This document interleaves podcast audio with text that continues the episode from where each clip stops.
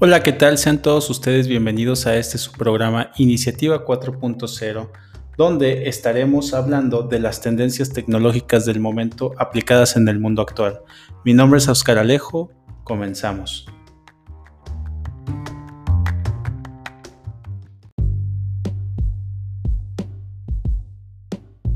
Hey, ¿qué tal? Sean todos bienvenidos ustedes a su programa Iniciativa 4.0. El día de hoy vamos a hablar acerca de un tema que se quedó pendiente en la ocasión pasada, que es acerca de qué no debemos de hacer cuando queremos iniciar una o crear una organización basada en datos. Y en el punto 1 nos enfocamos en qué, qué es lo que queremos hacer. Después viene el cómo. ¿Por qué se decide hacer esto? Se tiene que tener claro a dónde queremos llegar para que desde las bases tengamos el contexto texto muy claro, porque muchas veces se visualiza todo esto, todo esto como una sola estructura, como querer tener industria 4.0 es tener todas las máquinas conectadas, o tener industria 4.0 es tener todos mis procesos administrativos en un mismo solo lugar. Lo que sí es cierto es que tenemos que crear redes estructurales exageradamente complejas para que se puedan comunicar estos datos de un lado con el otro. De lo contrario, ¿qué pasaría? Se implementa un sistema, y suele pasar muchísimas veces, suele, se implementa un sistema, ya sea SAP,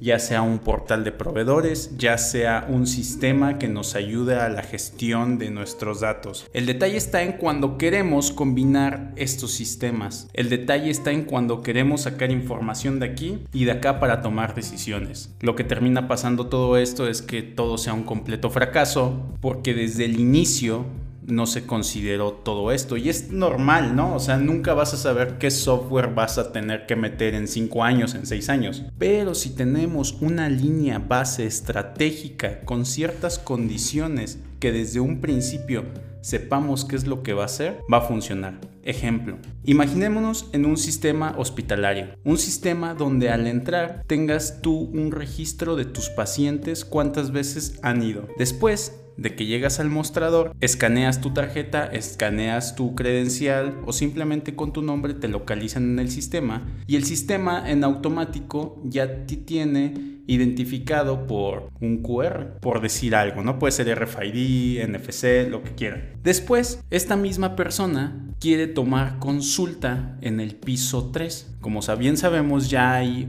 hoteles que tenemos que acercar la tarjeta y nos lleva directamente al piso. Entonces imaginemos este escenario, el paciente entra, pone su NFC y ya lo canaliza al tercer piso. Cuando ya llega con su médico, en lo personal me ha pasado muchísimas veces que te piden los mismos datos, nombre, edad, estatura, síntomas, etc. Digo, respeto los protocolos y sé que lo hacen por algo, pero si se fijan es la misma información cada vez que se va a tomar una, se va, se va a levantar un expediente.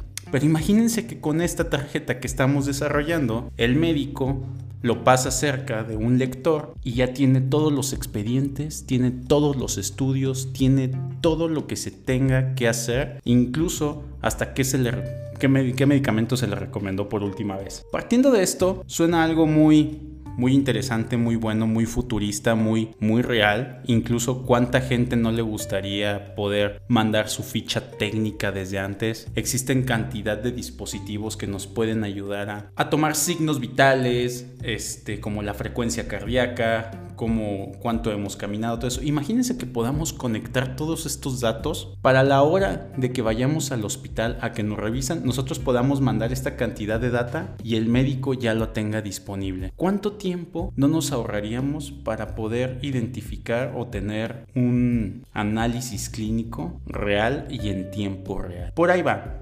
Pero ¿cómo llegamos a todo esto? Y era lo que decíamos esto en el primer capítulo, ¿qué es lo que queremos hacer? ¿Qué es lo que queremos ver? Y es importante que al tomar este tipo de decisiones exista un equipo multidisciplinario, no para que lo desarrolle, pero sí para crear un universo de soluciones en el cual todos puedan aportar algo y a lo mejor con un simple dato de alguien le puede servir a otro. Para concluir este tema y como segundo punto, es importante tener un equipo multidisciplinario que nos ayuden a poder visualizar el sentido hacia dónde va toda esta transformación digital. Es importante que sean personas, que sean piezas claves en todo esto que estamos desarrollando, con el objetivo que todo lo que aporten genere valor en lo que se está haciendo. Con esto concluimos este capítulo, espero les haya gustado y quedamos en espera de sus comentarios. Saludos.